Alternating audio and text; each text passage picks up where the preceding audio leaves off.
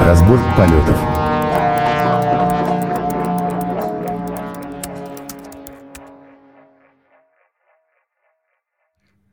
Добрый день, добрый вечер, доброй ночи. С вами снова ваш любимый подкаст «Разбор полетов». И как мы анонсировали э, несколько дней назад, сегодня у нас необычный выпуск. Сегодня к нам пришли очень интересные гости из компании Zen. Она же как компания Zen сейчас называется или отдельно? Да, все так. Да, к нам э, пришли два человека, собственно, Дима и Анастасия. Приветики. Да. Привет. А, Анастасия, она работает, э, уже два года работает в службе ранжирования Дзена, руководит командой э, роста авторов. Не знаю, роста что бы это ни значило. в личностном, да, что бы это ни значило, надеюсь, роста в личном, э, в личностном плане. И Дмитрий, который уже полтора года развивает рекомендации в Дзене, до этого, соответственно, работал Яндекс Видео, увлекается картингом и дайвингом. А, сначала у нас обычный блок э, наших спонсоров. А, во-первых, э, подлодка Крю проводит 21 ноября конференцию. Ну, это такая мини-конференция про Spring Framework как самый популярный фреймворк и общепринятый стандарт э, в мире Java.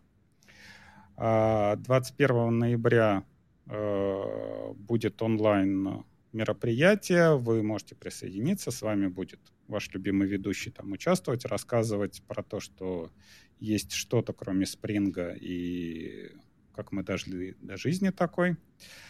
А, кроме того, ноябрь он э, популя... ноябрь это популярное время для разных Java конференций и Джук Ru Group тоже проводит э, конференцию Джокер. Она будет проходить 19 ноября. Э, подкаст на скидку будет э, в шоу-нотах к этому подкасту. И, кроме того, вам предоставится со- сомнительное удовольствие лицезреть э, ведущих э, подкаста на этой конференции. Тоже будут выступать, тоже будут вести какие-то мероприятия. Будет и Антон Голодный, буду и я. Приходите, пообщаемся, посмотрим, как оно будет. Кроме того, а, на, вот на конференцию, которую подлодка Крю проводит 21 ноября, у нас есть один бесплатный билетик, который мы разыграем в конце его выпуска. Как у всех прилежных студентов, посмотрим, как вы внимательно слушали ли эту лекцию. Вот. Надеюсь, э, люди, которых мы пригласили, они помнят, что мы проводим видео, и, надеюсь, они не будут делать что-то, чтобы они не показали своей маме на, этой, на этом видео. Но, тем не менее. А, я просто напоминаю. Итак, а, давайте, наверное, начнем с Анастасии. Как ты оказалась а, вообще в Дзене? Слушай, а может я еще добавлю просто, что, значит, ну, мне кажется, у нас просто лучшая рекламная интеграция была до этого, потому что э, мы в Дзене пишем на Java, вот, и это прямо идеальный матч. Вот. Э, как я оказалась в Дзене, да, очень просто. Вот я закончила шат, э, и ну, меня интересовал ML, но не знаю почему, короче, в какой-то момент просто я делала домашку по email, которая касалась React-систем, и я поняла, что рекомендательная система — это супер интересно, ну, то есть как бы для меня это выглядит как такая максимальная магия, как э, понять, что человеку будет ну, интересно. Вообще, мне кажется, это очень такая актуальная проблема, потому что э, в целом нас окружает очень много информации, и как из нее выбирать какую-то полезную, важную, интересную, вот как бы, ну, для того, чтобы это сделать своими усилиями, нужно очень много времени. Вот. мне всегда казалось, что React-система — это некоторая э, некоторый чудесный алгоритм э, машинного обучения, который типа, сможет мне помочь вот эту задачу решать. Вот. Э, ну и я начала смотреть, кто вообще занимается React-системами. На самом деле у них много приложений, в том числе, допустим, в, на маркетплейсах, когда мы пытаемся предсказывать э, самые э, там, классные э, товары для данного пользователя. Вот. Но мне почему-то очень хотелось работать э, с каким-то контентом, там, со статьями, с видосами. Вот. Э, и было несколько вариантов, вот, но как-то я Не знаю, про Дзен я много чего знала. Нет, вот. а вообще, ну, если отмотать э, немного отмотать? назад, э, рекомендательная система — это только email или они существовали до этого? Это а... вот как, как бы такой термин, который появился примерно как big data, да, то есть все, у всех, всех были данные, у всех было много-много данных, а потом вот этот вот, не знаю, изобрели термин, теперь мы все называем big data, да, и рекомендательные системы, они вообще раньше существовали, или это вот такой вот переход, там, не знаю, рекомендательные системы, окей, мы вот теперь называем все это имейлем, или был какой-то такой качественный скачок между этим? Не, ну как, смотри, э, регулярная система — это скорее как бы общее название какого-то явления, ну и ты можешь строить рекомендательную систему разными алгоритмами. То есть ты не обязательно должен это делать, вообще учитывая интерес пользователя для начала. То есть можно это сделать просто взяв самые популярные, допустим, если мы говорим про ранжирование, про рекомендации на маркетплейсах, можно просто взять самые популярные товары, показать их, и, пожалуйста, почему не рекомендательная система, казалось бы. Вот. Э, если мы говорим про какие-то алгоритмы, которые пытаются учитывать э, интерес пользователя, там уже часто возникает именно email. Ну, то есть э, достаточно сложно написать такой алгоритм, который э, без email будет что-то рекомендовать. Не знаю, может, Дим дополнит меня.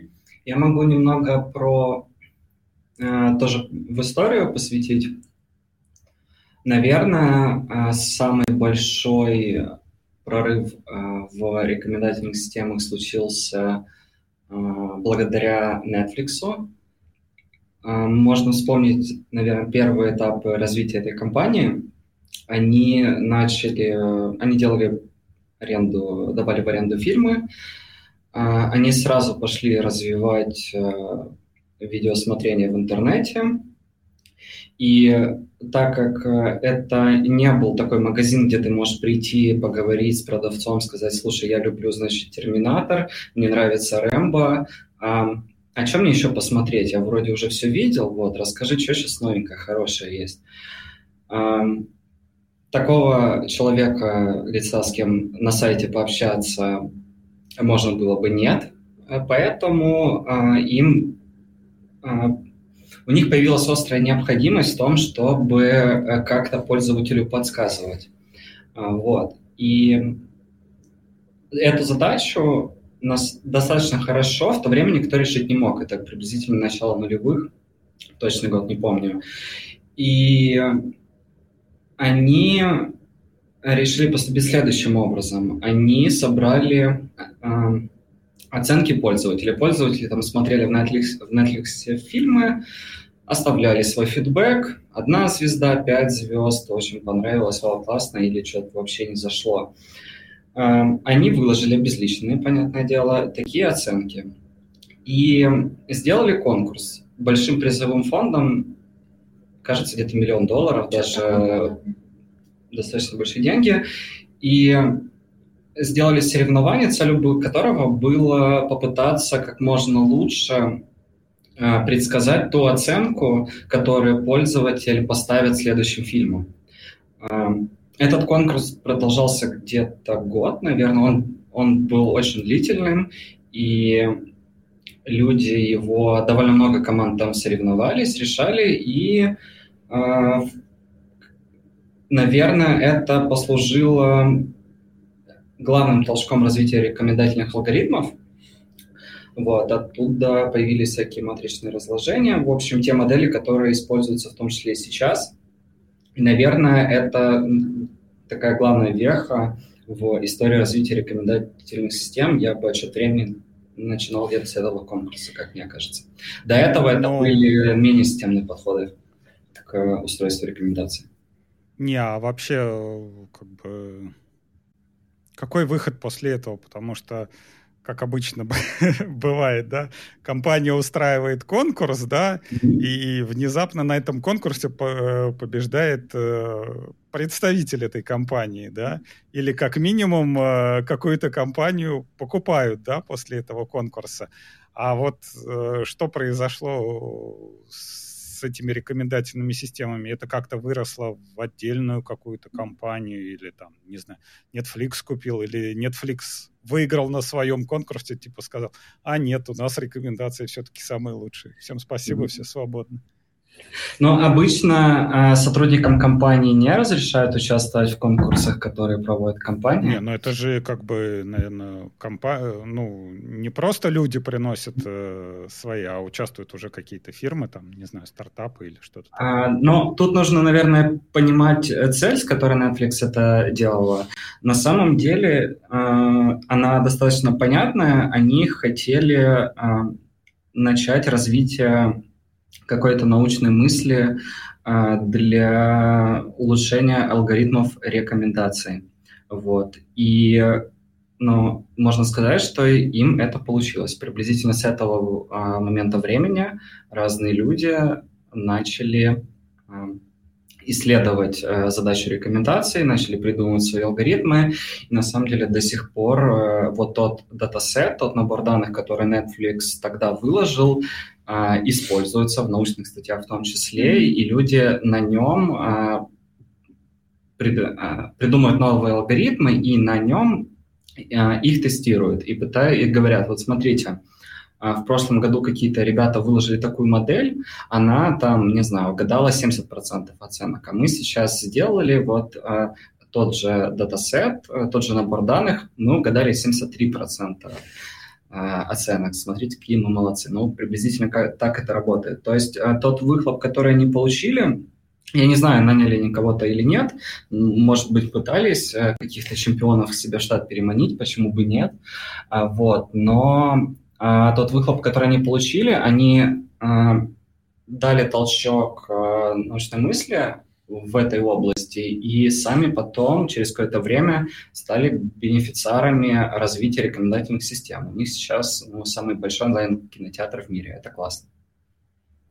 А вообще, если там как бы пройтись немного по терминологии, да, по крайней мере, я из университетского курса помню, да, что вот рекомендательные системы — это там устоявшееся русское название, да, и это там набор вопросов. Ну, самый классический пример, по крайней мере, что у меня всплывает в памяти, это всякие медицинские, да, то есть э, такая блок-схема там.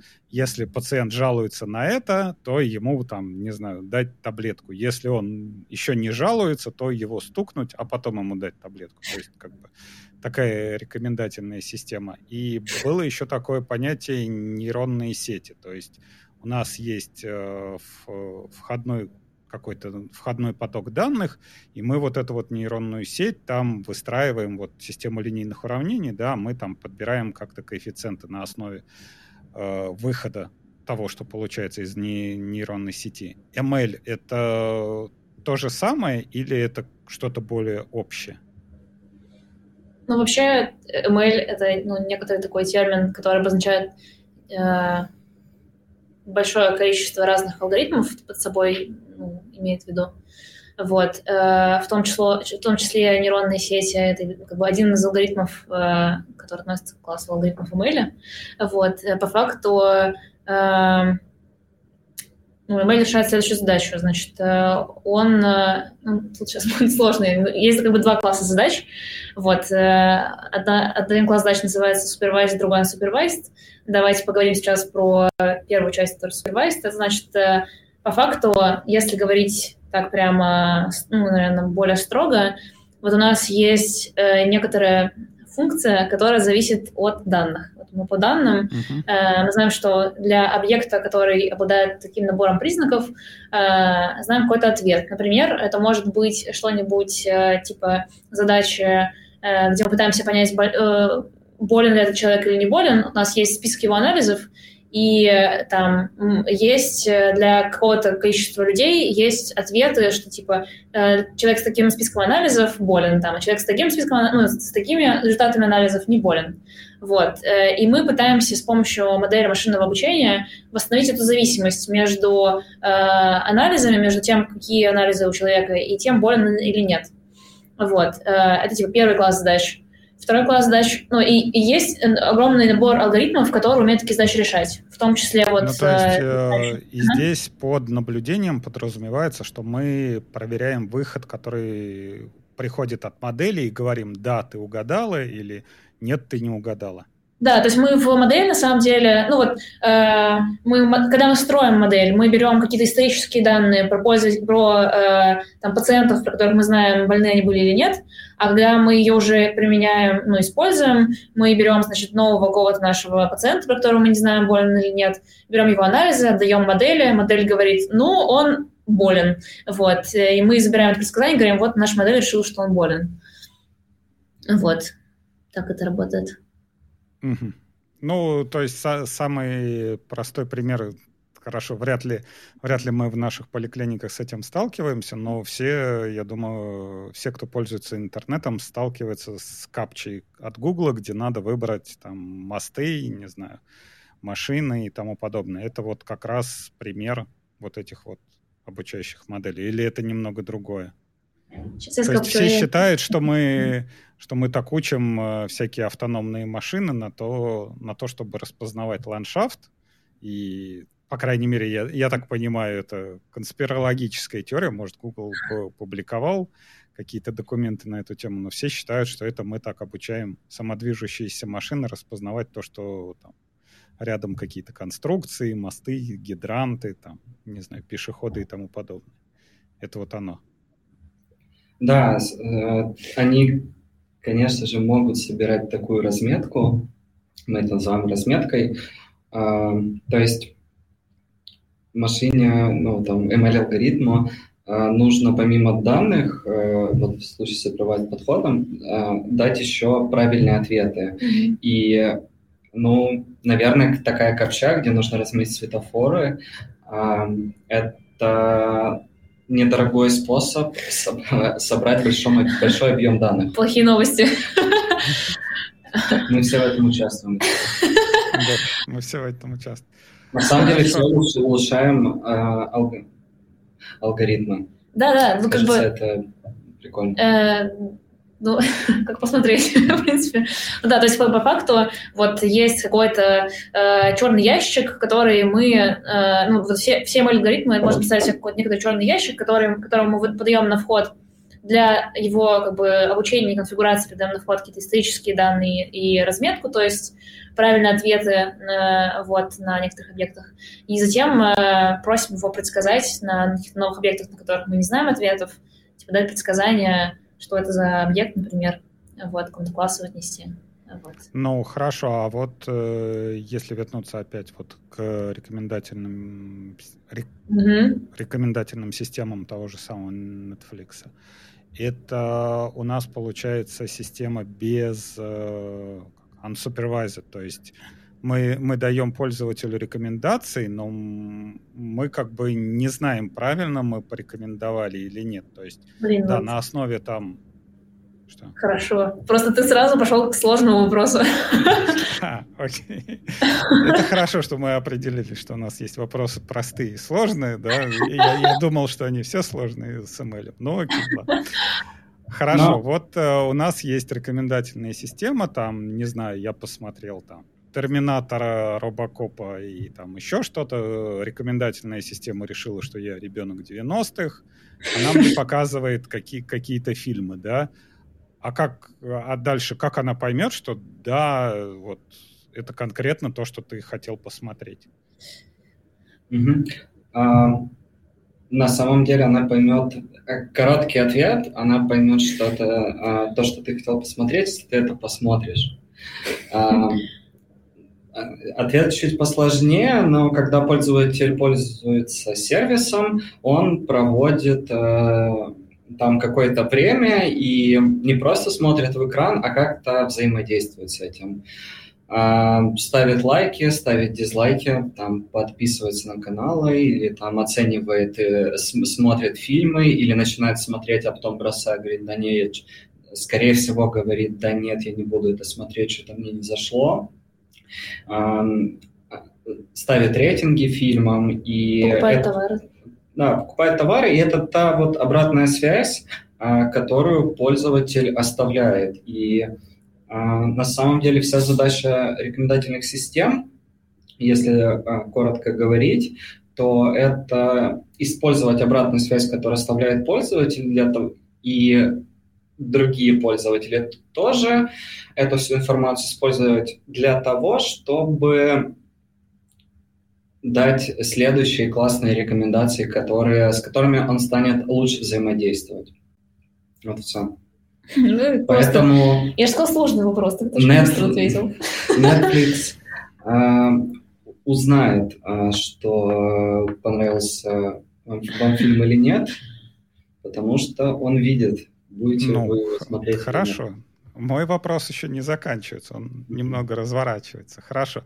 А, Netflix, допустим, да, они могут мне предложить, э, скажем так, постер и название фильма, да, то есть вот там какая-то рекомендация, да, у них есть там, не знаю, постер на...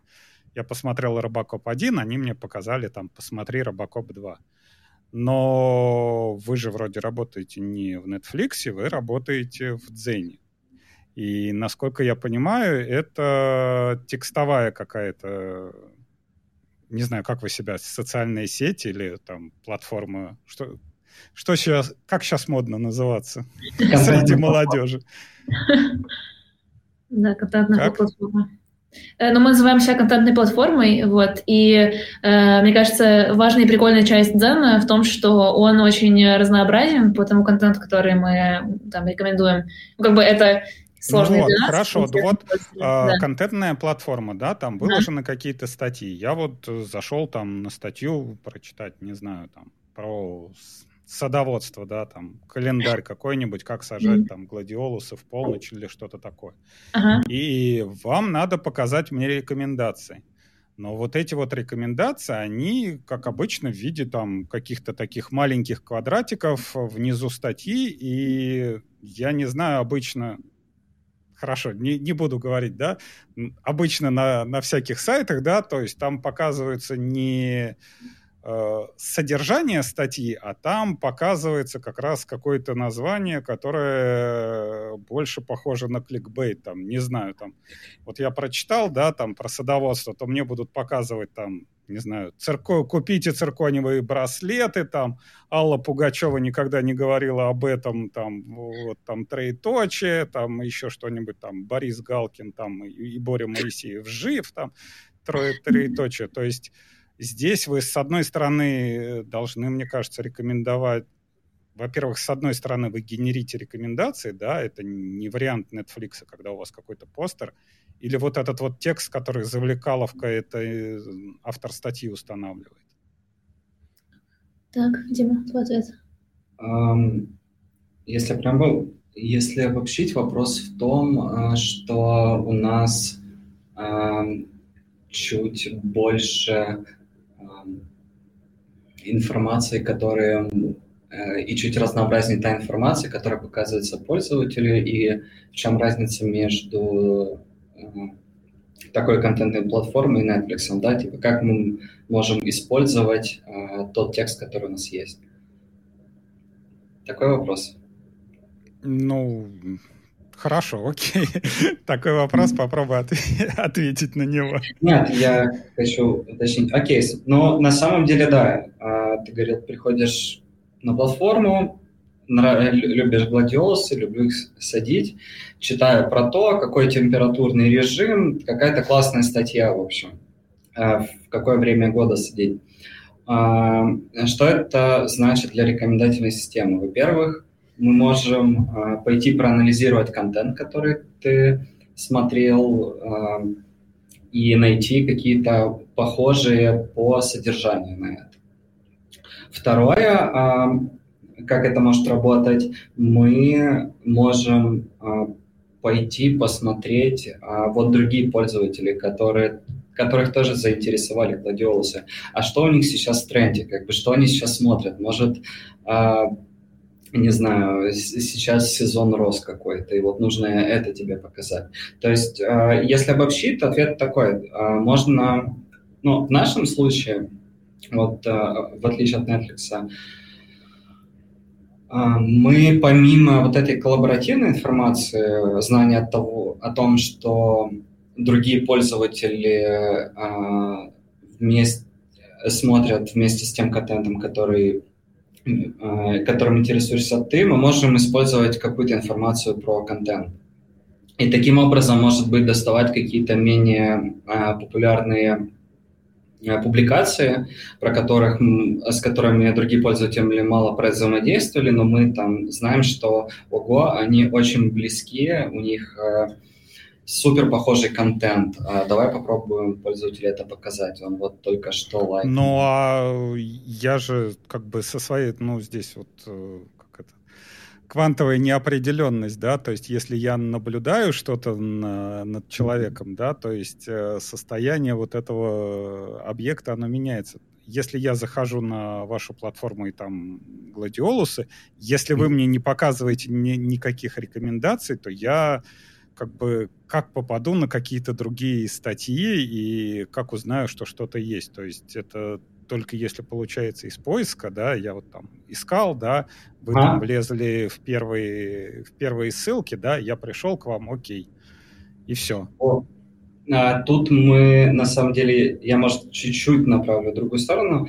А, на самом деле, к очень сложному вопросу в развитии рекомендательных сервисов формулирую, терминология такая, это user exploration. А, что это значит? Вот Допустим, а, как-то так получилось, там пользователь нашел через поиск контент про гладиолус, или ему а, друг отправил ссылку. А, он его прочитал, рекомендательная система про это узнала, и мы... Что нам дальше может сделать? Есть там миллионы публикаций от других авторов. Uh-huh. И нам может взять и для каждой там публикации другой а, какую-то чиселку поставить. Там вероятность, что если мы показали пользователю э, этот айтем, эту публикацию, он ее посмотрит. И если мы знаем, э, что пользователь посмотрел про гладиолусы и больше ничего не смотрел, наверное, все остальные статьи про садоводство или гладиолусы а, получат максимальное значение а, против остальных статей а, о вероятности позитивного взаимодействия этого пользователя. А, что это значит? Если действовать наивно, а, то тогда можно пользователю, когда он в следующий раз придет на сервис, показать все разнообразие э, садоогородных тематик. Э, показать, что есть, смотри, еще другие цветы, есть гладиолусы, есть яблони, это тоже интересно, попробуй посадить. Ну, очень увлекательно. В общем, я к чему? Тогда в таком случае вся э, при наивном подходе вся лента пользователя, все, что он будет видеть, будет состоять только из этой темы. А на самом деле интересы пользователя, они могут быть гораздо разнообразнее. И тут сложность в том, э, что э, чтобы обеспечить такое разнообразие тематик, э, чтобы постепенно узнавать новые и новые области интересов пользователя и раскрывать его всякие желания, читать э, различного рода контент. А, ну хорошо, а вот э, там, как это, наверное, наблюдаете за пользователями, насколько это реально э, работает с точки зрения э, шаблонных пользователей, да, то есть, например, если я там залезаю, ну, у вас, наверное, есть какие-то метрики или какие-то базовые ну, наблюдаете за тем, что происходит на платформе, да, то есть э, насколько пользователи, которые, например, заходят на статьи с лунным календарем, как сажать гладиолусы, насколько они потом переключаются на, не знаю, на Пугачеву, Леонтьева, там, паспорт гражданина СССР, там что-нибудь такое, банки, консервирование и тому подобное. Или все-таки люди не настолько стереотипные? Ну, нас пользователи, они могут быть похожи по интересам, но они там не похожи на 100%. Да, наверное, есть какие-то связи между тематиками. Там люди определенного поколения, те, кто сейчас э, э, часто там ездят на дачу, они еще э, читают про звезд своей молодости. Вот. Какие-то такие э, тоже связи можно использовать для того, чтобы э, вот эти тематики угадывать.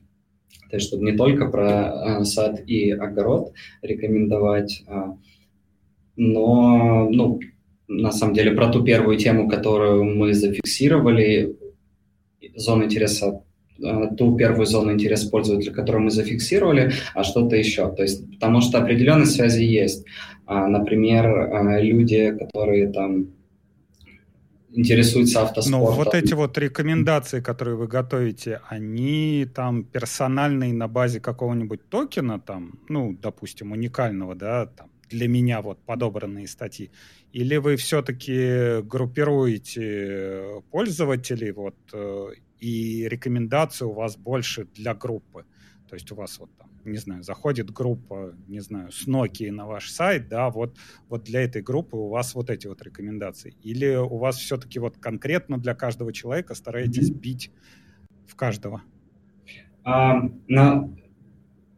Вот этот подход с какой-то кластеризацией пользователя, выделение в каких-то больших групп интересов и рекомендация а, к этой группе приблизительно одно, одной и той же ленты, она на самом деле будет ну, достаточно неплохо работать, потому что э, какие-то самых классных публикаций э, в определенной тематике обычно не очень много, и это на самом деле подход, он тоже работает.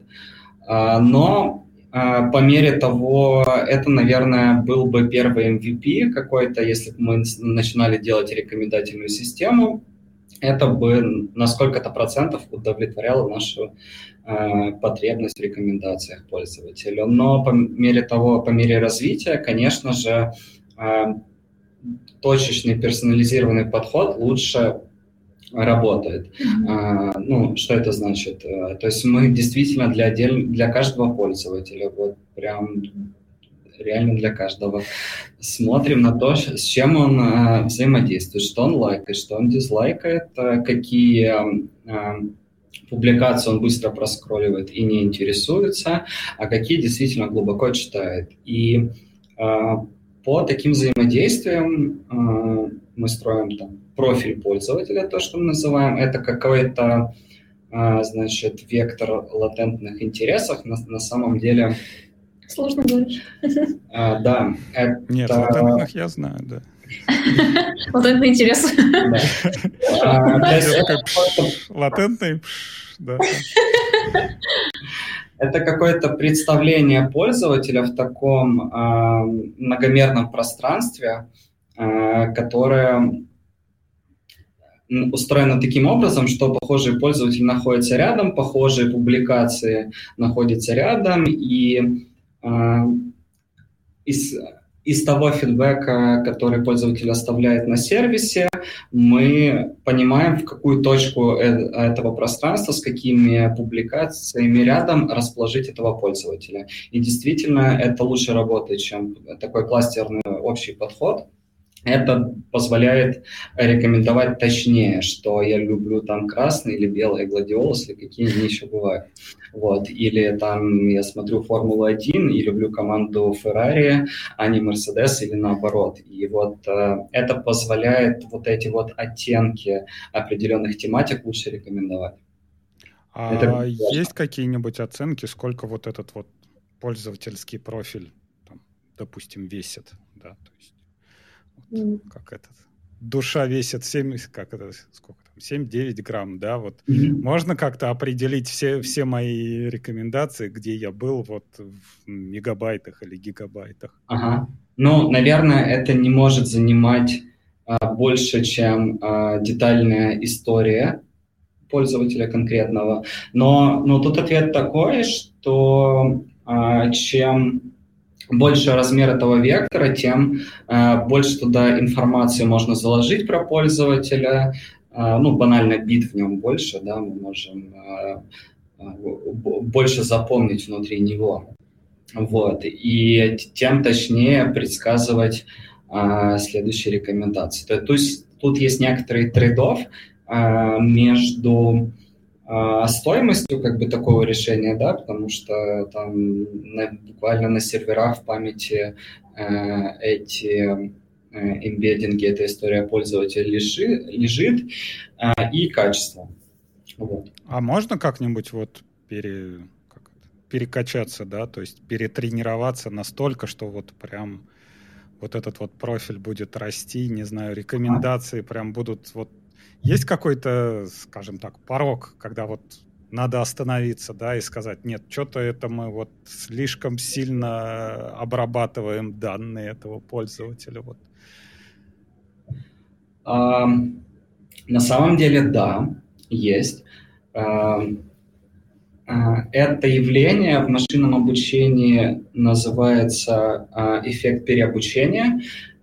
Если кратко, то это ситуация, когда, если на пальцах модель теряет свою обобщающую способность. То есть она а, как бы хорошо запоминает те данные, которые она видела до этого, но ей сложно... А, но из-за того, что она хорошо запомнила и потеряла обобщающую способность, она уже плохо восстанавливает какие-то новые данные. Поэтому э, там есть определенные подходы, как ну, это... То есть это если я там, вот опять же, ребенок 90-х, смотрю-смотрю, а тут решил посмотреть, не знаю, что-то. Нет, ну, Марвел, нет. Ну, что-нибудь такое артхаусное вот этого года, да, то есть вот такой э, выпад, он, по идее, разрушит всю красивую картину моего профиля, что я смотрю всякие старые боевички. Или, ну, или это немного другое? Нет, это другое. А, на самом деле, все-таки, если у пользователей есть 100 просмотров э, фильмов э, Тарантино и э, других известных режиссеров, и тут он посмотрел что-то странное, то, что на него не похоже, скорее всего, вот эти фильмы 90-х будут все равно пользователю ближе, потому что там э, было 100 фильмов, а здесь всего один. Как бы разница существенная. Ну, не знаю. Это, ну да, это может вариант. Я там забухал, а другой там у меня кризис среднего возраста, да, я, я все пошел, пошел, пошел, пошел.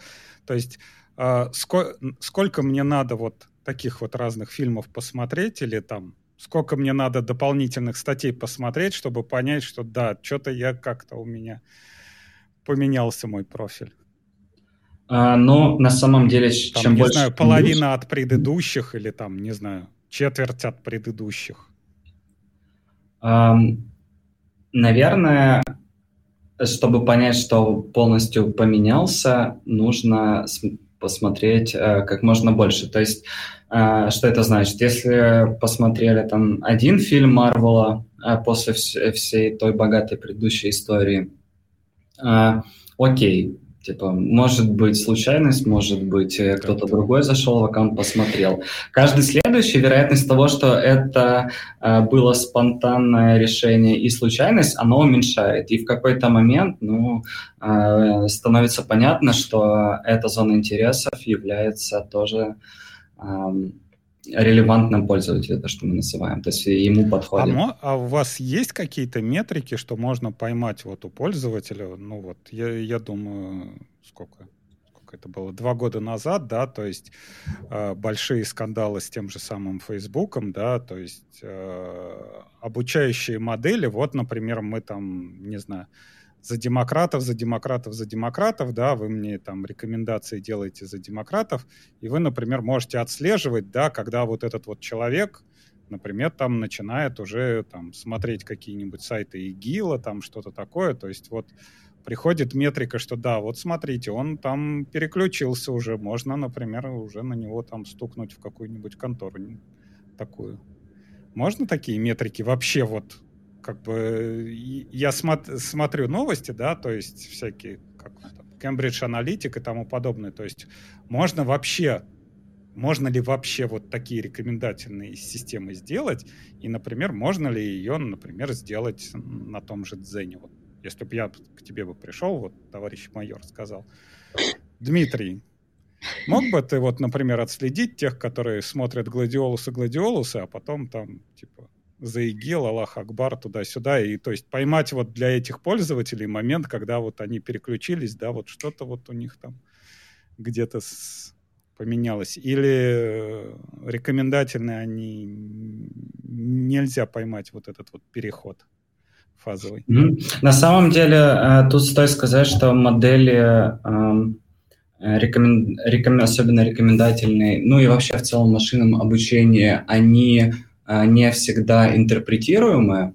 Э, например, как устроена одна из популярных в современном мире машинного обучения моделей градиентный бусинг это такие решающие деревья. Решающие деревья – это когда, э, ну вот пример был вначале про врача, у вас болит голова, э, да, то есть мы взяли, поставили точечку, вопрос болит голова, стрелочка влево нет, стрелочка вправо да. Uh-huh. А, окей, болит голова, тогда что мы спрашиваем? А болит ли у вас, э, не знаю, там, а, горло. Ну, голова, лоб или там затылок, например. Да, да, да, или там голова, все верно, лоб или затылок. И вот такое, э, такая система построения как бы решений, ну, там, модель, э, называется решающее дерево. Э, то есть это какой-то список вопросов, каждый из которых приводит в такую а, в какую-то точку. В лист, да. А, да, то есть э, выглядит просто как дерево или куст такой. Uh-huh. Вот. И вот модель градиентного бустинга – это… Вот мы взяли такую одну модель, на доске выписали дерево такое там на всю, на, на всю стену, а таких, не знаю, там 10 тысяч. Вот. И а, никакой человек там за всю жизнь не сможет прочитать и понять, что внутри действительно происходит. Мы можем себе э, так или иначе пытаться понять, а что надумает в, этом, в одном случае или во втором. Вот. Эм, какие-то закономерности в ней находить, мы просто знаем, что она решает нашу конкретную задачу, которую мы поставили. Там, угадать то, что пользователь лайкнет, или угадать то, что пользователь дизлайкнет чтобы лучше отдать, отдать ему рекомендации, чтобы сделать э, персональную ленту более вовлекающей.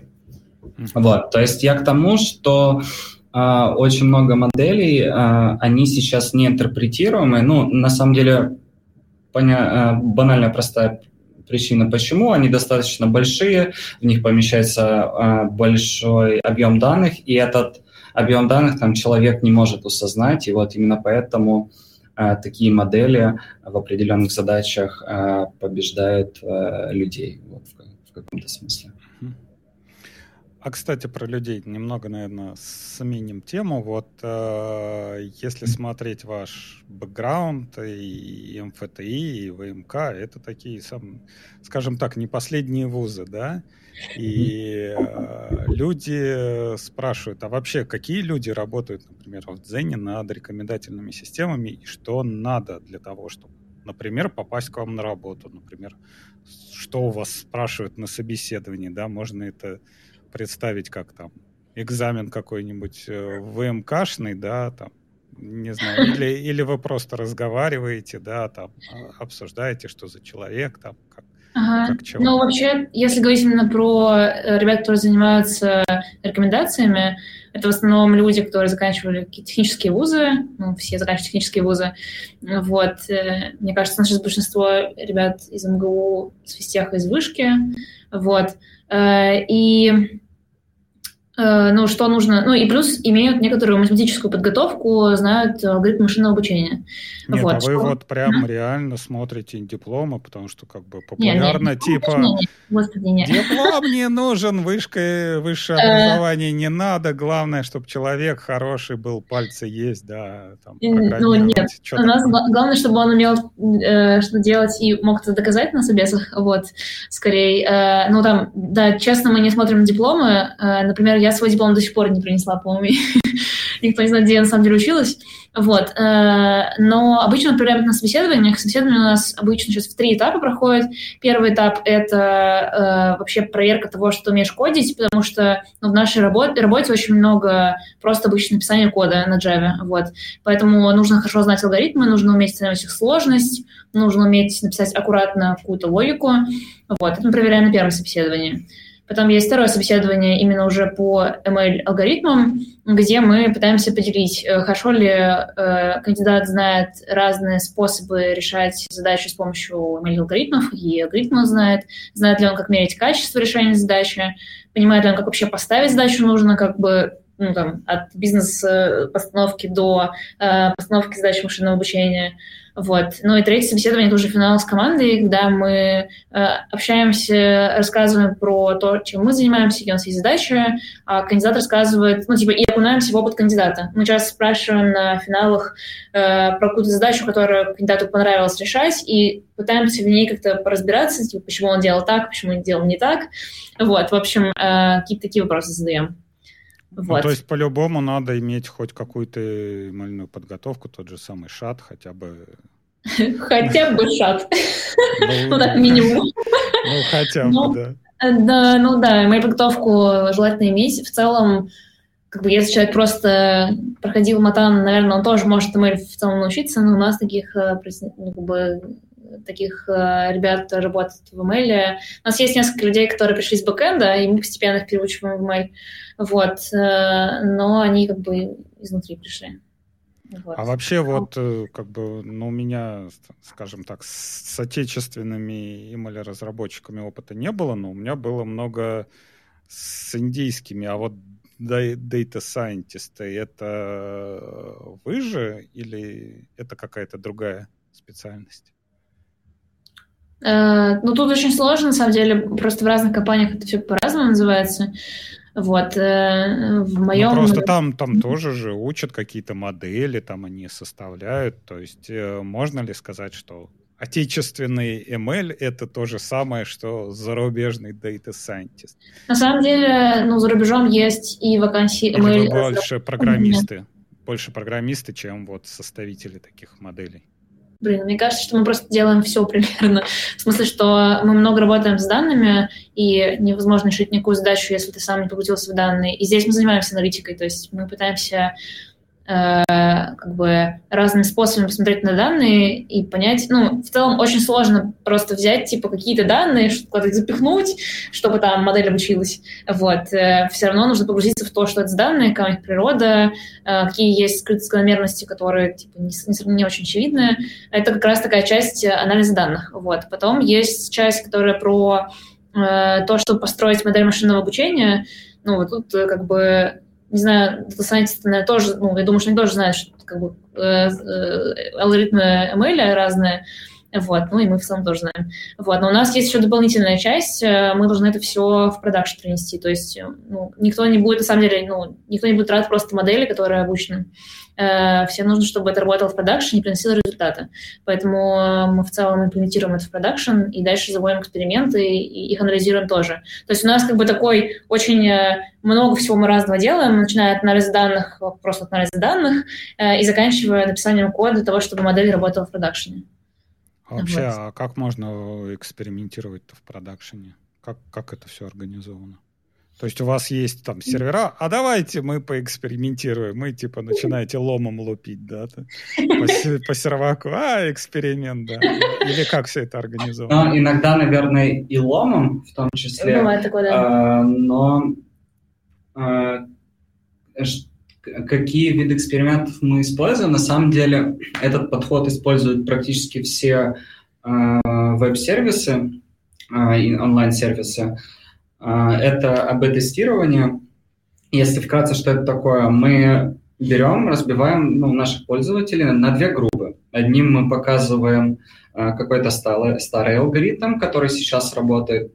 Вторым показываем новый, вот, который мы думаем, что это улучшенная версия старого, но нам нужно как-то а, проверить это. Вот. И а, дальше такой, а, значит, с несколько различными рекомендациями. Эти пользователи какое-то время проводят, например, неделю. Да? мы смотрим, мы смотрим за их как бы поведением, а именно считаем какие-то метрики, например, не знаю, там сколько люди поставили лайков, да, наверное, если а, в новом алгоритме они поставили там на 10% лайков меньше, ну, наверное, он плохой, что-то не так. Пользователи, наоборот, стали чаще дизлайкать документы, отдают что-то не то. Либо же наоборот, мы видим, что пользователи э, ставят меньше дизлайков, э, имеют какую-то большую вовлеченность в этот контент. Наверное, да, типа из таких э, расчетов мы делаем вывод, что новая модель, она лучше работает. Э, почему? Потому что по этим метрикам мы считаем, что она лучше э, угадывает интересы пользователя. То есть мы эти метрики связываем с интересом э, пользователя на платформе. Вот. Ну, вообще вот это вот э, описание бит-тестинга, оно всегда звучит так красиво, типа, mm-hmm. вот мы берем эксперимент А, типа, вот у нас кнопка там синяя, а потом у нас эксперимент Б, у нас там кнопка красная, и все так замечательно. Но в реальной жизни, если более-менее сложная модель, то обычно она задействует разные куски системы, а если это микросервисные, так это вообще получается адище. То есть, например, у нас там есть пользовательская система, да, вот в эксперименте в таком мы там берем пользователей вот так, а в эксперименте таком мы берем немного их по-другому. И вот еще вот в этом, вот в этой части нам надо под, э, подкрутить, а еще вот в этой части там надо подкрутить, а еще вот, например, там какой-нибудь кусок if эксперимент А, то мы показываем там промокод 1, if там эксперимент Б, мы э, показываем промокод 2. Вот э, как э, на Java все это вообще организовано? Или у вас эксперименты, вот кнопка красная, кнопка синяя? Но Потому если что, ну, говорить... ну, есть различные там для Java там флаговые системы или там, не знаю, у вас какой-нибудь фреймворк, где есть там интерфейсы, да, а вы там реализацию в спринге подкладываете там в зависимости от эксперимента mm-hmm. или что-нибудь. Окей. Если говорить там прям конкретно, как это выглядит, э, но тут нужно понимать, что Zen достаточно большой, здесь э, много команд, здесь есть разные команды, одни занимаются интерфейсами, вторые рекомендациями, третьи какими-то там другими частями рекомендаций. Э, это приводит к тому, что экспериментов много. И люди их постоянно э, заводят, их вот, ну, не знаю, если сейчас пойти посмотреть, э, сколько их идет, ну, наверное, идет штук 40, вот, э, прям в текущий момент. Вот. И для того, чтобы разработчикам было удобно, есть отдельный сервис. Это ну, микросервис, у которого есть админка, куда ты приходишь, приходишь и говоришь, что я такой экспериментатор, хочу сделать эксперимент на столько-то процентов пользователей, и а, для пользователей а, там ничего не делаю, оставляю как, поль, а, как сейчас есть продакшн, для пользователей B вот эту настройку поменяй. И когда пользователь приходит на сервис, а, мы подкидываем монетку и смотрим, э, куда она упала. Типа орлом он попадает в выборку А, решкой попадает в выборку Б. Ну, то есть это технически... флаги на бэкэнде. То есть языком, да, это микросервис, который по ID пользователя раздает флаги. А, хорошо, а внутри в коде как это организован? То есть if флаг А, то это, if флаг Б, то это или немного по-другому? Ну, зависит от сложности изменения. А, вот. А, иногда это действительно из флаг А применяю new model и флаг Б применяю old model. Вот как-то так работает. А, но есть, бывают более сложные эксперименты, которые затрагивают всю рекомендательную систему. Буквально там меняется Э, практически все, меняется там источник э, кандидатов или источник вот этих вот э, эмбеддингов, э, то есть векторов латентных интересов пользователя. Вот, мы там какую-то совершенно новую модель используем, в основном что-то такое. Эм, еще э, на самом деле в рекомендательных системах э, тут можно так подумать, что ну, эксперименты могут быть э, только для пользователей, но у нас ведь есть, и мы можем тестировать наши улучшенные версии алгоритмов э, только на тех пользователях, которые открывают ленту. Вот, но на самом деле у нас еще есть вторая э, сторона пользователей, так как мы контентная платформа, это авторы. Вот, и а, мы на самом деле, наша задача еще состоит в том, а, чтобы этому, чтобы этому классу пользователей тоже улучшать их жизнь, улучшать их опыт на платформе, и для того, чтобы мы были уверены, а, что мы действительно все делаем правильно, нам тоже нужно какую-то статистику собирать про это. И там еще все сложнее, потому что авторов, ну, на порядок меньше, чем пользователей, несколько порядков, вот, и поэтому если э, на пользователях можно просто, ну, как бы производить эти вот э, АБ-тесты на 5% пользователей и собирать достаточное количество статистики, чтобы с помощью статистических методов э, понять, стало лучше или хуже, то с авторами все сильно сложнее, потому что их больше, они реже, ну, взаимодействуют с платформой, у них как бы они не каждый день постят, ну, как бы не каждый день постят э, новые публикации, вот, но это тоже возникает как бы некоторый вопрос, как бы не только технический, но и математический, как вообще это, как э, ловить изменения, которые на авторах происходят.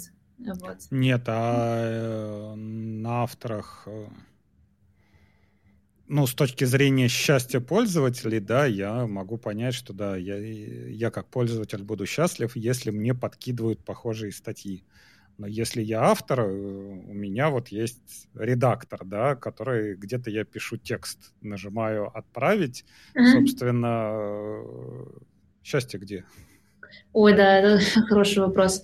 Не, вообще, э, и это один из самых сложных вопросов. Э, но кажется, что как бы удовлетворенность автора возникает, когда он пишет мне в стол, вот, кто-то его видит, как-то на него реагирует. И причем желательно, чтобы э, его видели те люди, которым будет это интересно. То есть ну, у автора есть заинтересованность не просто что-то написать, чтобы оно было, а чтобы как-то взаимодействовать с другими людьми. Вот. И наша задача как платформы э, помочь автору этих людей найти. То есть э, показать его э, публикацию тем людям, которым это будет интересно.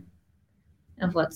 Так что счастье где-то ну, здесь. Ну, а автор, ну, то есть э, счастье автора, это он наблюдает за каким-то графиком или счетчиком, и ему показывает там количество просмотров, и он от этого должен быть счастлив.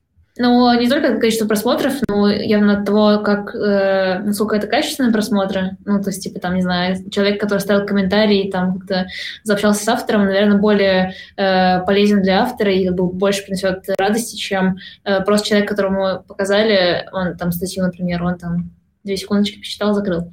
Вот. Э, ну, кажется, что где-то, где как-то так.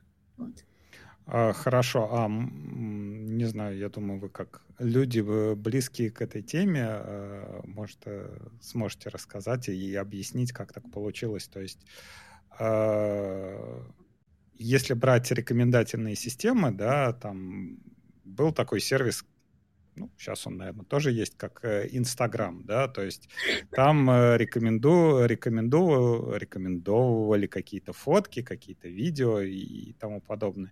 И тут появился TikTok, который, у которого рекомендательная система как-то устроена совершенно по-другому, или они просто... Ну, то есть это какое-то новое научное открытие, или они просто взяли там, не знаю, то же самое, только переделали немного модели, или, скорее всего, вы как-то это анализировали, изучали, смотрели. То есть насколько, например, опыт ТикТока можно было применить в Дзене?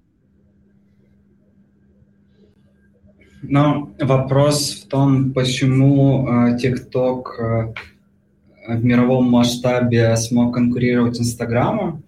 Ну, вопрос сложный и, наверное, нужно еще будет на это посмотреть, э, не знаю, там лет через 20 оценить эти исторические события.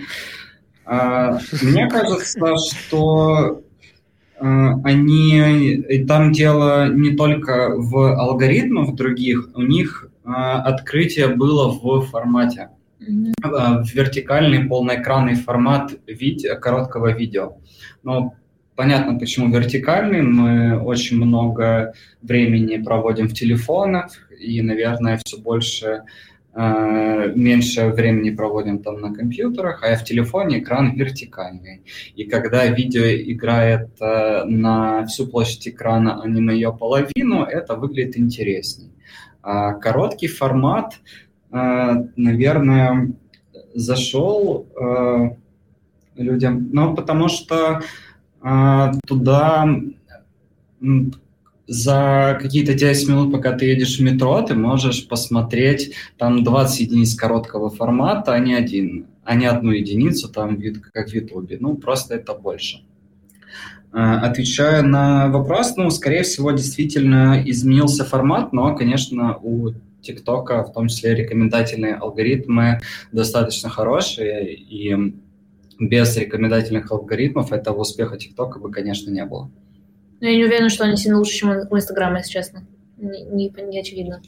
Но они скорее не но... то, чтобы лучше, но они достаточно неплохие, чтобы раскрыть вот этот потенциал формата были. Ну, просто не очень понятно, на самом деле, как оценивать, э, ну, вот, а что значит лучше рекомендательная система. То есть вот у тебя есть Инстаграм, есть ТикТок. Ну, как бы какая, какая из таких э, рекомендаций для тебя более крутая? Допустим, я знаю, что ТикТок, он там больше тебя загоняет в какой-нибудь пузырь рекомендательный. Ты там привык смотреть, и тебе только, короче, если ты посмотрел «Гладиолуса», не дай бог, все, с удовольствием с тобой как бы навсегда. вот, и э, ты, ну, у тебя нет почти никакого способа выйти на какую другую тему для себя. Э, вот, ну, но, возможно, с другой стороны, типа там, э, зависаю я в этой ленте дольше. Как бы как-то померить. А, секундомером, не знаю. Но на самом деле рекомендательные алгоритмы лучше те, э, чем сервисом ты больше пользуешься. А, Ответ приблизительно простой. Да, может быть, там разным людям нужны разные рекомендательные алгоритмы. Одним нравится какой-то один вид рекомендаций, вторым другой. Вот. Э, ну, видимо, тогда аудитория, которой нравится первый, алгоритм, пойдет к первому сервису, тем, которым нравится второй вид рекомендаций, пойдет ко второму. Да, ну просто имеется в виду, что очень сложно сравнивать селект-системы mm-hmm. в разных продуктах. Ну, то есть, как вы сказать, какая селект-система лучше у ТикТока или, там, не знаю, у Инсты. Типа, да, никакой да. единой шкалы, да, ни да. линейки, на которой бы это можно было отмерить, объективно нет. Это, кстати, суперсложность, и даже всякие э, научные работы, которые выходят в, э, рекоменда... в сфере рекомендательных систем, там всегда как бы вот пять э, научных работ, а шестая — это почему все эти прошлые пять — это полное фуфло, и почему они неправильно мерили свои результаты, и по каким на самом деле метрикам нужно оценивать результаты работы рекомендательной системы. Вот, в общем, э, это происходит с завидной регулярностью. Каждую конференцию есть несколько таких статей, которые там рассказывают, почему все, что мы делали до этого, мы собирали систему рекомендательной, это вообще неправильно. Что-то вы меня, вы меня размотали совсем. Начинали... Нет, то мы начинали с того, что Netflix там предлагает, типа, рекомендации оценивают 70%, потом стало 73, это хорошо. А сейчас мы выясняем, что вот это вот 73%, он, оно по большому счету ничего не значит. Добро пожаловать. Да, начинали все с достаточно простой задачи, а закончили э, вот этим. Да, и так и живем, как бы. Ну, потому что у нас... А, а вообще вот есть какие-то метрики по оценке рекомендательных систем? Вот хорошо, например, там вот 70%, да, там, не знаю, это вот хорошо, а 73 это там, это маленький шажок или, например, огромный шажок, вот как сейчас там не знаю, всякие системы по распознаванию текста и тому подобного, они там улучшение на одну тысячную mm-hmm. процента лучше делают, это уже прям пресс-релизы, статьи или там переводчики, да, вот, например, то же самое, они там на одну десятую процента лучше стали переводить, мы стали более лучше переводить, ну, окей. А, распознавание, хорошо, распознавание образов, да, они там считают mm-hmm. это прям пресс-релизы, все, все такое. Mm-hmm. А вот э, рекомендательные в них 3% это много или мало? И вообще как это оценивать? Почему вы Но... не начинаете, например, с 90, да, то есть 90 это 0, да, а вот эти вот оставшиеся 10%, они и должны быть 100? Зависит, э, наверное, от целей и задач. Может быть, какому-то сервису, не знаю, э, какой пример привести, э, ну, э, допустим, интернет-магазину в не обидеть никакой регион, но в каком-то э, дальнем регионе, вот, не очень большом. То есть там не, не очень большая посещаемость, но как-то нужно людям, людям помогать. А, и поэтому там какая-то метрика может быть э, типа 70% угаданных оценок, она достаточно хорошая, а для какого-то там крупного сервиса это является недостаточным качеством, и сервис готов инвестировать э, Э, ресурсы в, то, что, в том, э, чтобы растить э, качество таких моделей. То есть тут на ну, самом хорошо, деле... хорошо, давайте поговорим про какой-нибудь большой сервис, да? А вот у вас есть какие-нибудь метрики и какие-нибудь KPI, да, что вот наши рекомендации должны там, не знаю, N, да, а потом должны сделать M за один год. Но на самом деле все э, сервисы в мире, которые э, играют э, как бы на рынке внимания пользователей, они э, свои компании, как бы верхнеуровневые ключевые метрики э, публикуют в отчетах, и можно считать э, в годовых отчетах, в портальных для инвесторов, что это является какой-то там так или иначе шкалой измерения там, успешности того или иного сервиса. Ну, мы же только что ну, выяснили, что они угу. как бы не связаны. 70 у одного – это не то же самое, что 70 у другого. Я думаю, да. скорее не, не у сервиса, а 70%, например, mm у рекомендаций видео не то же самое, что 70% у рекомендаций товара, допустим. Mm-hmm. Да, я говорю про вот э, те а, показатели, которые растет бизнес. Да, он там, конечно же, любой бизнес хочет, чтобы росла аудитория этого сервиса, потому что она там чаще приходит, больше денег приносит ему.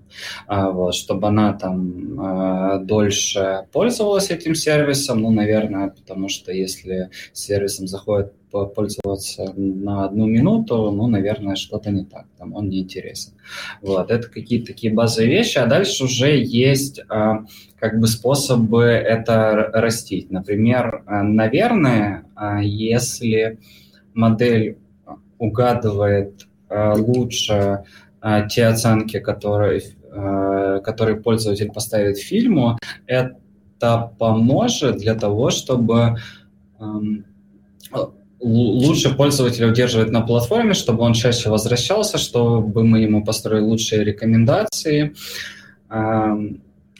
И тем самым там э, у нас вырастет там э, аудитория сервиса месячная там на какой-то процент. Ну, сейчас просто, как бы, Дима, мне кажется, больше говорит про бизнесовые метрики. Mm-hmm. Как бы есть просто два, две, два вида метрик. Как бы одни это бизнесовые, когда, ну, и мы прям рекомендательной системой, типа, мы меряем ее хорошесть в зависимости от того, насколько пользователь много времени тратит в нашем продукте или как часто он к нам заходит. Есть второй, как бы, вид метрик, которые э, должны быть, по идее, скоррелированы с первыми. Это чисто метрики машинного обучения, типа там, сколько раз мы угадали, что пользователь реально кликнет там на вот эту статью. Вот. Э, и если говорить про второй как бы, эшелон метрик, то он там супер разнообразный, и как-то в рек-системах сейчас нет какого-то единого способа мерить качество алгоритмов. То есть э, в целом нет соглашения на тему того, какой метрикой нужно пользоваться и какой единой линейкой померить разные алгоритмы э, на каком-то там едином наборе, наборе данных. Вот. Если в других э, областях это ну, как бы более-менее ну, намного лучше изучено, там лучше поставлена задача в том же распознавании, типа, понятно, распознали, распознали, там, типа, поставили меточку 1 или меточку 0. Вот. Э, в рек-системах не, не всегда еще видно, что нужно вообще как бы предсказывать, и что нужно, ну, как бы, как, как померить, что э, там 1 или, или 0 случился. Вот. Э, не знаю, даже в том же э, соревнования Netflix, там была задача такая, нужно было предсказать, на самом деле, рейтинг, который поставит пользователь э, данному фильму. Вот. Но по факту предсказание рейтинга — это не то же самое, что мы хотим как бы как бизнес. То есть э, нам там, может быть, не очень важно, поставил там он 5 или 4, э, вот. Э, нам скорее важно отличать эти 5 и 4 от 1, 2 и 3. Э, вот, поэтому как бы мерить, насколько хорошо, насколько точно я угадываю, поставив он 5 или 4, ну, на самом деле не очень важно.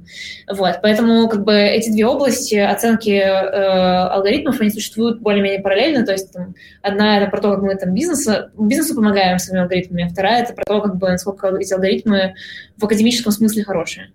Вот. А я не знаю, у меня, у меня сейчас тоже с, стукнуло. А, а зачем вы все это делаете? То есть вот как бы вы, вы сами себе, не знаю, у вас, наверное, есть ответ на этот вопрос? То есть мы, мы все говорим, говорим, да, целый час, вот, типа, больше использования платформы, как бы лучше туда-сюда, а, а, а смысл вот, вот этого всего, всей этой деятельности, как бы, Дзен — это не, не какой-то подписочный сайт, то есть э, ради чего все это делается?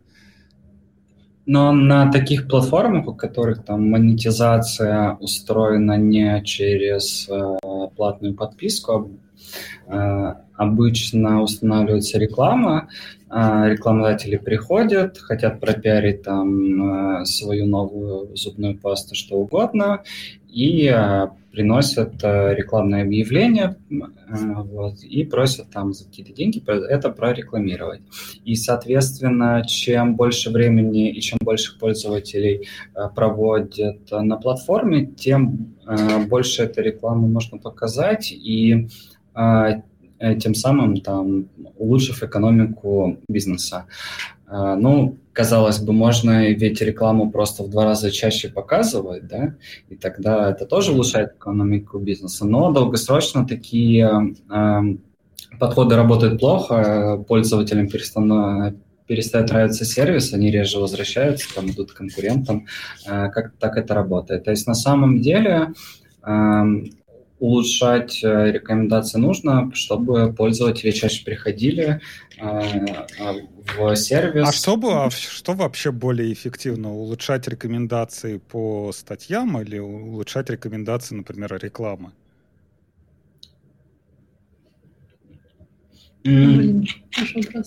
И то, и то на самом деле нужно делать. Вот э, ответ приблизительно такой. Смотря Не, ну, как... если деньги платят, понятно, что можно делать и то, и то. А вот, ну, вот с точки зрения метрик, вот опять же, да, э, мы возвращаемся к этому. Я думаю, с точки зрения бизнеса, им вот всякие вот эти вот сегодня вы 73 или 74 процента сделали, им как бы не очень интересно. Им важно, сколько вы денег получили с рекламы. Ну, вы в смысле, как сервис. Не вы конкретно, вообще как сервис. Вот. И э, бизнес как бы должен, наверное, посмотреть, и вот у вас должны быть какие-нибудь, не знаю, то же самое там стать отделы, да, которые занимаются, что, что эффективнее, да, оптимизировать рекламу, подгонять рекламу под э, пользователя, который приходит, или подгонять рекомендованные статьи, чтобы увеличить время присутствия на платформе. Может быть, и не стоит время присутствия на платформе увеличивать, можно вложить деньги вот в эти э, рекомендации рекламы, а вы типа, ну, ну ладно, ну сидите, делайте, показывайте. Ага. Э, но если у сервиса есть амбиции вырасти, э, увеличить там свою аудиторию в несколько раз, то нужно э, вкладывать, инвестировать в развитие рекомендаций, вовлеченности пользователей. Ну, и ответ такой, наверное. Если амбиций таких нет на рост, то непонятно. Да, мне тоже кажется, что это размен какой-то там типа стратегии тактики. То есть, ну, даже не, не, не стратегия тактики. Типа мы либо в краткосрочном периоде э, оптимизируем деньги, вот, тогда кажется, что ну, как бы, это не совсем про ранжирование рекламы, на самом деле, просто вставляешь больше рекламы, и все. Uh, вот. Нет, ну, uh, понятно, что можно как бы сайт обвешать, я в том смысле как Нет. раз вот рекомендация. Да. Вы же рекомендуете статьи там на базе там Вот я посмотрел «Гладиолусы», да, и я вот э, смотрю статьи на «Гладиолусы», но можно же рекламу там, вот я смотрю «Гладиолусы», и мне показывают там, не знаю, деревянные дома, бани, там, не знаю, септики, там, мотокультиваторы и что-то такое. То есть ложится как раз в рекомендацию с точки зрения того, что ты показываешь рекламу, какую ты показываешь рекламу, а не то, что ты облепляешь, например. Э, да, понятно. Ну, как бы, не знаю, в моей голове это немного ортогонально выглядит, ну, потому что, типа, э, основная задача рекомендаций рекомендательной ленты, как бы, по факту, сделать тебе интересно, чтобы ты пришел еще. Э, такое-то, как бы, помочь тебе качественно провести время, интересно. Вот. Э, и Uh, ну, понятно, что пока у тебя нет хороших рекомендаций, ты просто не будешь возвращаться в сервис. Вот. Задача рекламы, uh, ну, ранжирование рекламы, uh, понятно, что типа, когда ты такую рекламу, в которую точно кликнешь. Вот. Просто нет ощущения, что тут есть какой-то трейдов. Ну, то есть Э, одно нужно для одного, для того, чтобы пользователи возвращались, а второе нужно для того, чтобы они типа, кликали в рекламу. Непонятно, как бы... Нет, а вот, э, кстати, э, хорошо, ладно, тогда по-другому немного вопрос поставлю. Давай. А, Дзен и Яндекс Директ, они раньше были как бы в одной компании в Яндексе, да, да. и вы отдельно вот отделились сейчас как Дзен, да, вы занимаетесь только вот статьями и рекомендациями, а, например, реклама, которая показывается у вас на сервисе, она просто отдельно этим Дзен занимается, и, ой, отдельно там Яндекс, Яндекс занимается, или это вот все ваше поле ответственности, вы там и рекламой занимаетесь, получаете с нее деньги, и статьи, все это вот оптимизируете, там, не знаю, тот же самый A-B-тестинг у нас там большой баннер, маленький баннер, баннер слева, баннер справа, там, не знаю, на всю страницу. Угу. Но и на самом деле, если не уходить в частности, то э, так или иначе реклама и рекомендации всегда развиваются. Вот, а вообще, э, кстати, есть очень э, одно неочевидное свойство. На самом деле реклама – это тоже рекомендательный сервис по своей сути, потому что э, задача, э, задача ведь рекламного сервиса в чем? Чтобы из всего набора тех объявлений э, дать пользователю ровно то, на что он кликнет сейчас. Ну, по сути, и у рекомендаций такая же задача. У нас есть объем публикаций, там Э, много авторов, э, какие-то сотни тысяч, э, постят свой контент, делают довольно много публикаций в день.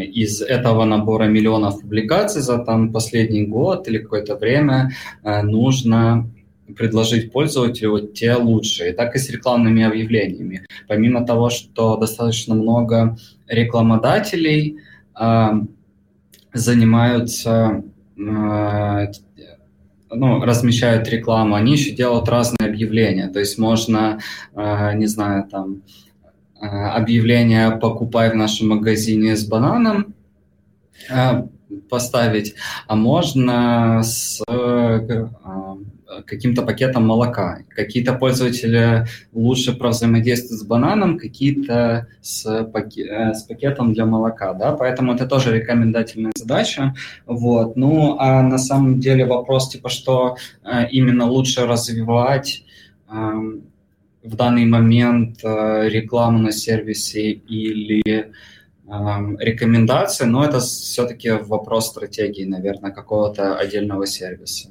Там, Расскажи про директ еще. Как у нас взаимоотношения с директом организованы.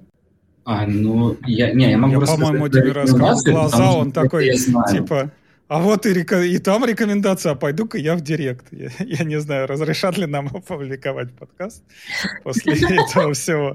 Как он решит. О, а здесь же тоже рекомендательный, пойду-ка я туда.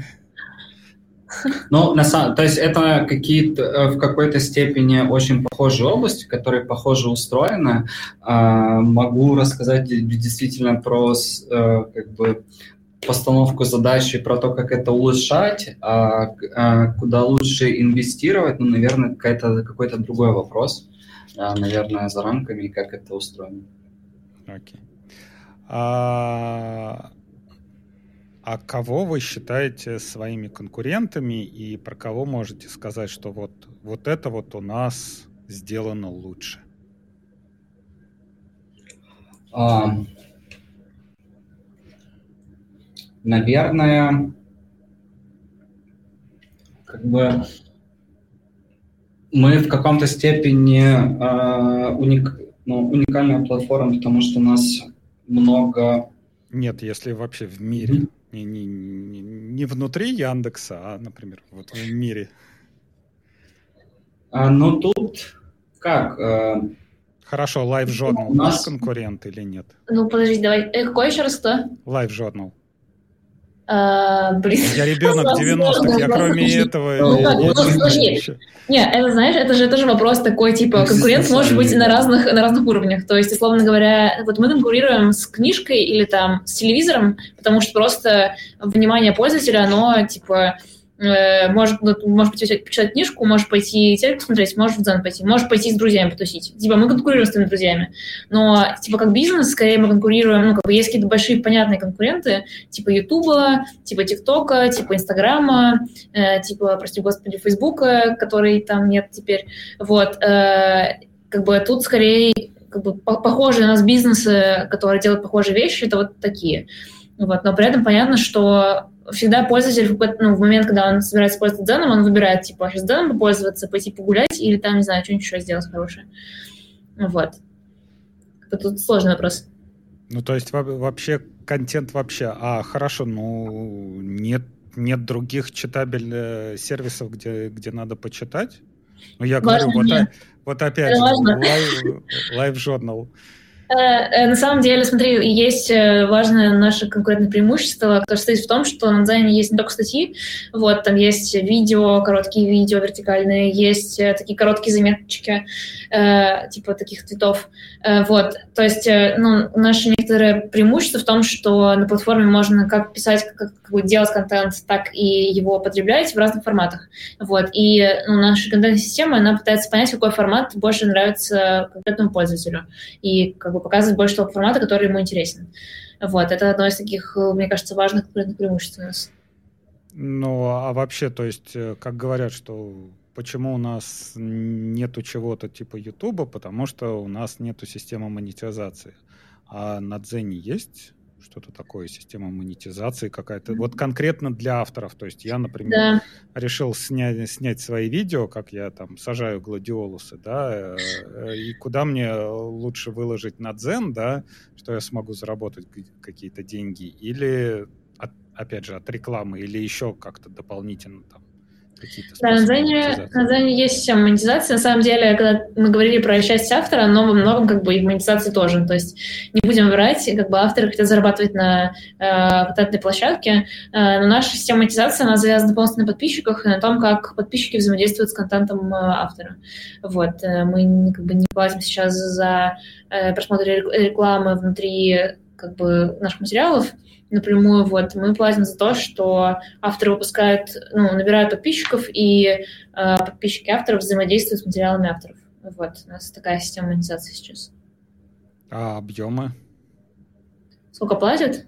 Нет, ну вообще вот не конкретно сколько платят, а вообще насколько вот этот рынок сравним там с, с монетизацией хорошо российского Ютуба, то есть э. Рутуба. Я не знаю, у них тоже есть какая-нибудь по-моему, у них там много всякой рекламы, я не знаю, сколько. Блин, про YouTube, кстати, про YouTube не, не знаю.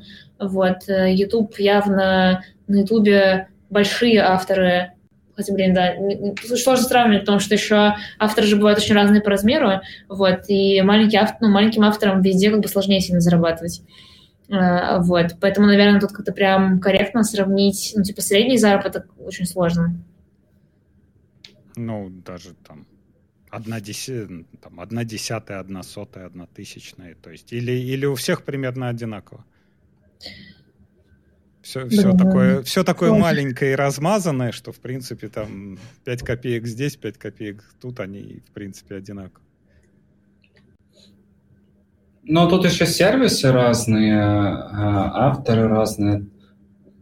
Наверное, на рынке есть какие-то сравнения, но Не знаю, ты знаешь? Я, я еще говорю. Ну, я не знаю, ну, ну там, не знаю, как, какие-нибудь, кто, кто у нас сейчас?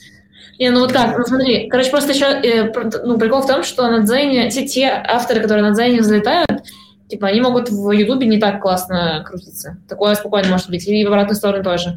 Вот. Э, как бы, наверное, вопрос в том, насколько топовые блогеры Ютуба столько же зарабатывают, сколько топовые блогеры Дзена. Вот. Боюсь, что э, блогеры Дзена, даже самые классные, зарабатывают чуть меньше, ну, просто потому что у нас аудитория меньше, чем у Ютуба. Нет, а есть какой-нибудь там топовые блогеры, которые топовые блогеры Дзена и про что они?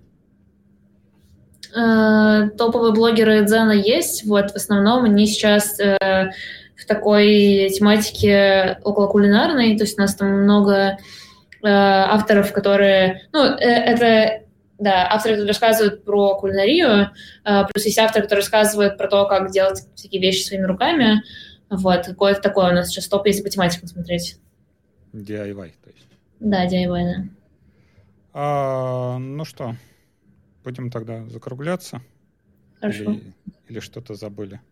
А, что мы забыли, что не забыли? Да, вроде нет. Вроде нет. А, хорошо, с нами сегодня в нашей виртуальной студии была Анастасия Павловская. И... Да. Да, и Дмитрий Шишов, которые работники Дзена рассказали нам про рекомендательные системы. Супер, спасибо большое. Всем спасибо, было с вами приятно пообщаться. Приходите на наш подкаст, как всегда, разборполетов.ком. Э, оставляйте комментарии, если что-то конкретно хотите спросить у авторов, пишите в комментариях. Я думаю, они, им будет приятно зайти и посмотреть, что про них люди напишут. Всем спасибо. Пока. Пока-пока.